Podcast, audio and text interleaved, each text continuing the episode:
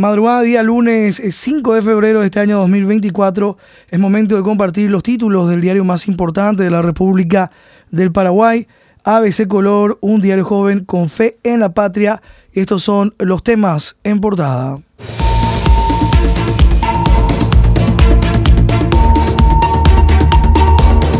Secretario de es principal testigo de Fiscalía. Resolución del MEC reconoce a Núñez Godoy como empleado del IPA. Documento del MEC hecha por tierra de desistimiento de Fiscala.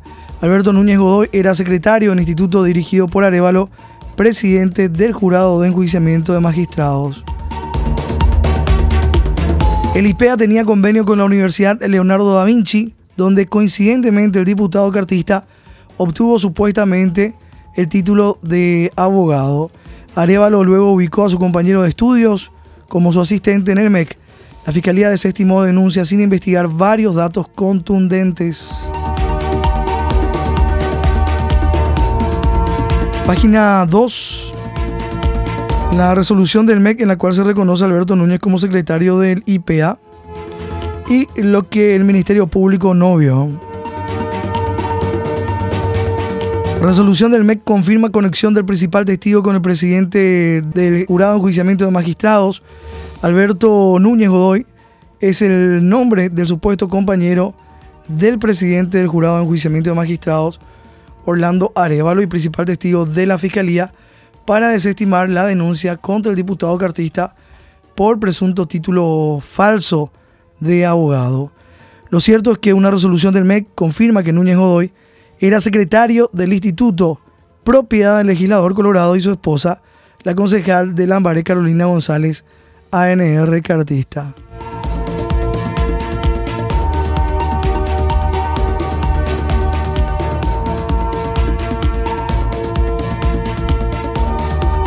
Arevalo está habilitado para nuevo periodo en el jurado de enjuiciamiento de magistrados, opina Crona. Todo se lee en página 17, judiciales policiales el primer periodo fue para completar la presidencia dejada por el senador Rivas. El criterio de, a criterio del abogado Enrique Cronaueter, el actual presidente del jurado de enjuiciamiento de magistrados, el diputado Orlando Arevalo, está habilitado para postularse por un nuevo periodo. Explicó que su caso no es igual al de Jorge Bogarín Alfonso, ya que el actual titular solamente asumió por unos meses para completar el periodo. toda la historia en página 17 hoy de nuestro impreso. La foto del día primavera asiática en Parque Ñuguazú.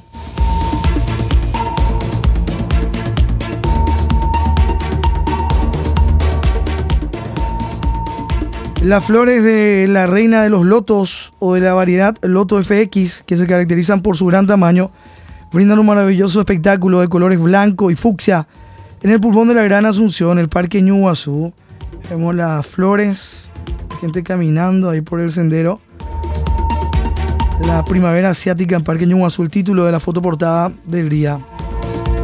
En el espacio conocido como Isla Taiwán, con su imagen característica de un puente de estilo oriental sobre el lago artificial allí ubicado, en el pequeño espejo de agua las plantas de loto traídas de la región asiática del planeta echaron raíces en el lodo para brindar cada año el maravilloso espectáculo desde 1996, tiempo en que ofrecieron su belleza de floración por primera vez. Está la foto en la página 18, el espectáculo, la belleza que se puede apreciar en la isla Taiwán, este espacio del Parque Ñuguazú.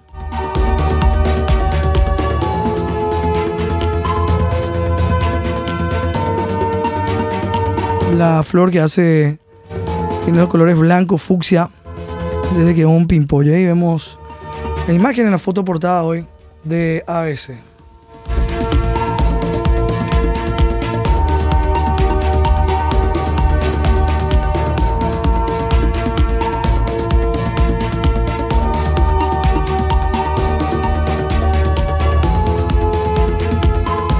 Cuatro con ocho minutos.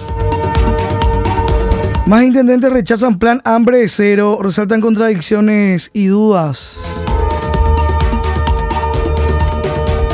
Rechazan en Alto Paraná y San Pedro, intendente en contra de descentralización. Los intendentes de los departamentos de Alto Paraná y San Pedro también expresaron su total desacuerdo con el plan de ley hambre cero en las escuelas propuesto por el Poder Ejecutivo. Defienden la descentralización en lo que dicen.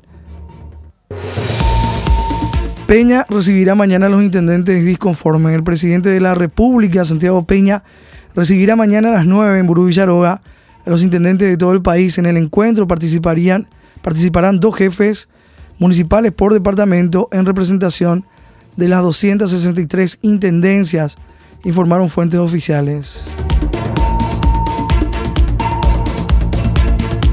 En diputados insistirán en reformar plan hambre cero. Esta semana se realizará mesa de trabajo para este miércoles a las 10. Está convocada en diputados la mesa de trabajo multisectorial con el Ejecutivo, gobernadores intendentes para tratar de encaminar el controvertido proyecto Hambre Cero del gobierno. El principal escollo sigue siendo la exclusión a intendentes, ante lo cual el diputado colorado Hugo Mesa adelantó insistirán con una propuesta previa.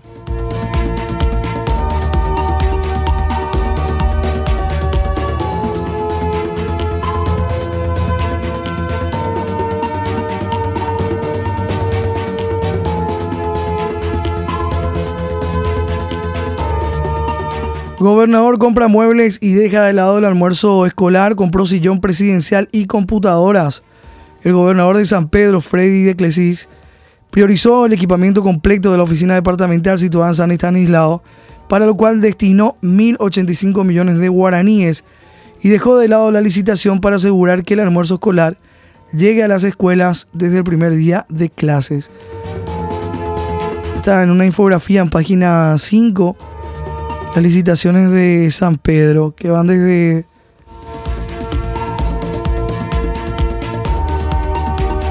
compra de muebles de oficina por 456 millones de guaraníes, servicio de consultoría 100 millones de guaraníes y otros ítems y montos.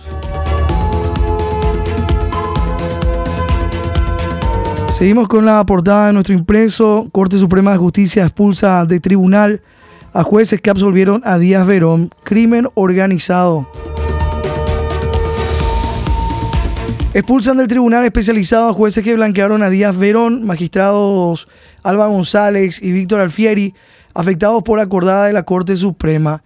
Dos de los jueces que integraron el tribunal de sentencia que absolvió de culpa y pena al ex fiscal general del Estado, Javier Díaz Verón, y a su esposa, María Selva Morínigo, fueron desafectados del colegiado especializado en crimen organizado.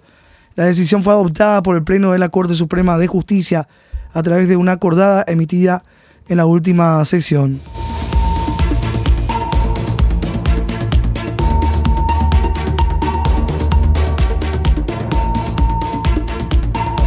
Coincidente reglamentación beneficia cementera SECON.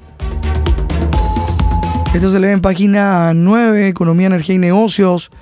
Cementeras tienen la capacidad de producir 48 millones de bolsas al año. Señalan que la industria está preparada para aplicar ley de pavimento de hormigón. La Cámara Paraguaya de Hormigón informó que las tres cementeras del país tienen capacidad para la aplicación de la ley número 5841-17, promulgada durante el gobierno de Horacio Cartes, y que obliga al Ministerio de Obras Públicas a construir rutas de hormigón. Resaltó que el mercado puede producir más de 48 millones de bolsas, de las cuales más de 20 millones puede abastecer Secon.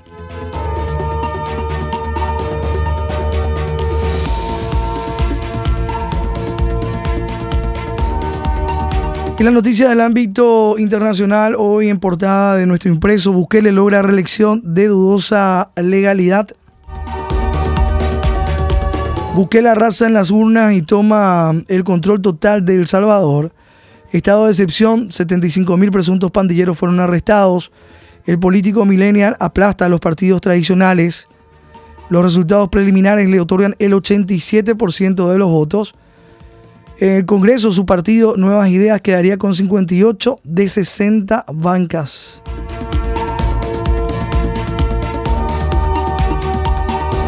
El presidente de El Salvador, Nayib Bukele, arrasó ayer en las urnas al obtener al menos el 87% de los votos en las elecciones presidenciales y legislativas celebradas en su país y sin necesidad del balotaje, los partidos tradicionales quedaron muy relegados y en el Congreso, según datos preliminares, obtendría una cómoda mayoría para avanzar con sus planes de combate a las pandillas y mafias.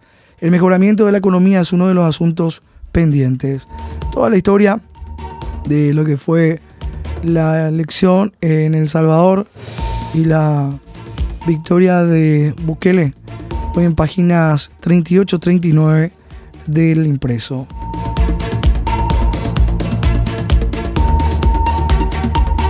En la contratapa multitudinario COFES Ciudad del Este en su segunda edición, evento central por los 67 años de la capital esteña con sensacionales presentaciones de artistas extranjeros y de renombre nacional, tuvo lugar la segunda edición del festival EcoFest Ciudad del Este en el marco de los festejos por los 67 años de, Ciudad del Este. El espectáculo se realizó con masiva concurrencia de público en el Estadio Antonio Aranda entre la noche del sábado y la madrugada de ayer. En las postales, las fotos de lo que fue esta celebración, 67 años de Ciudad del Este, la celebración de la ciudadanía durante este eh, fin de semana.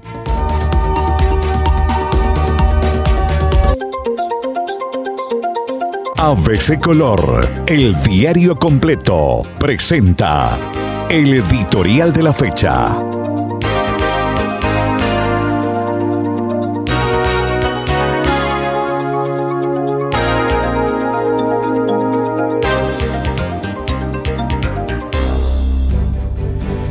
El bochorno del jurado de enjuiciamiento de magistrados avergüenza a los paraguayos y enloda el nombre del país. Es francamente intolerable que dos legisladores, sobre quienes pesa la fuerte sospecha de que sus respectivos títulos académicos de abogados son de contenido falso, sigan integrando el jurado de enjuiciamiento de magistrados, esto es, el órgano que encausa a los camaristas, a los jueces, a los agentes fiscales, al defensor general, a los defensores adjuntos, y a los defensores públicos por la comisión de hechos punibles o el mal desempeño de las funciones. Todo indica que el senador Hernán Rivas, ANR cartista, y el diputado Orlando Arevalo, ANR cartista, jamás debieron haberlo integrado y hasta presidido, por lo menos hasta que se dilucide su dudosa situación. El bochorno del GEM avergüenza a los paraguayos y enloda el nombre del país es lo que dice en parte de nuestro editorial hoy, el lunes 5 de febrero. Lee ABC Color, el diario completo.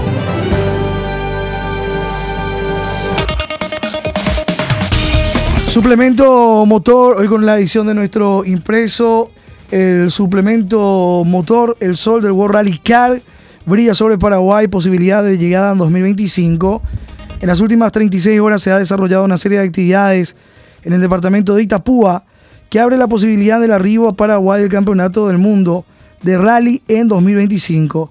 La presencia en nuestro país del representante de la promotora del World Rally Car, Omar Ávila, en reunión de trabajo con miembros de la promotora nacional Sport Network del Touring y Automóvil Club Paraguayo, autoridades de la gobernación y municipios del sur del país y de los centros locales brinda un panorama más que alentador sobre el sueño del Mundial en casa.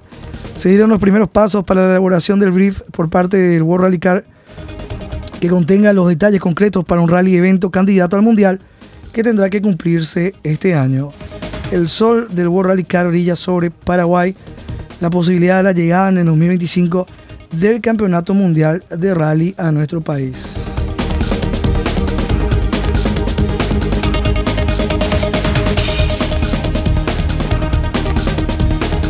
El suplemento deportivo, al caer en la tarde de un domingo caluroso con gol de penal, Cerro Porteño rescató ayer un agónico empate de 2-2 frente al General Caballero en el estadio Calendí de Mallorquín. En la clasificación se distancia el Libertad, que le goleó al 2 de mayo de Pedro Juan Caballero por 3 a 0. En la foto aparece Iván Duarte, que no le da tregua a la azulgrana Juan Manuel Iturbe. La ronda se completa hoy en Encarnación donde Ameliano hace de anfitrión de Olimpia. Los resultados de la cuarta fecha, Guaraní 4, Nacional 1, Trinidense 3, Sol de América 2, Tacuarí 1, Luqueño 1, General Caballero Cerro Porteño empataron 2 a 2, la victoria de Libertad de 3 a 0 ante el 2 de mayo de Pedro Juan Caballero y hoy a las 19.30 horas Ameliano ante Olimpia.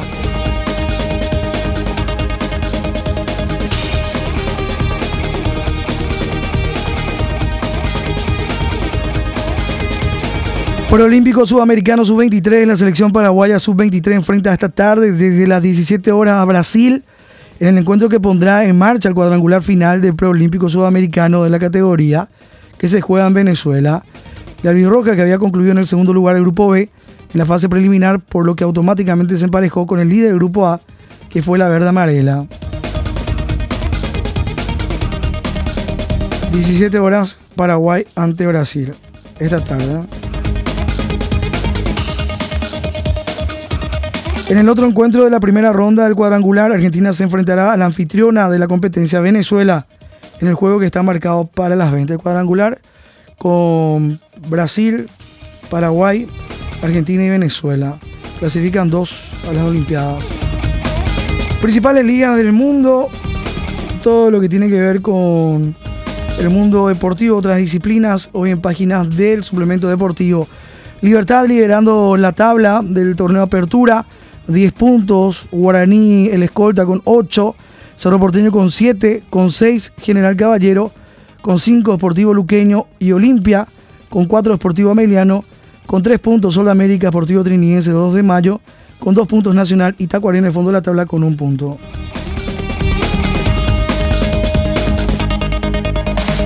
La contratapa del suplemento deportivo, la despedida de Osvaldo Domínguez Después de dos días de velatorio en para uno, una impresionante cantidad de hinchas dieron el último adiós ayer a Osvaldo Domínguez Dip, que descansa en su morada final en la capilla ubicada en los aleros de Fernando de la Mora.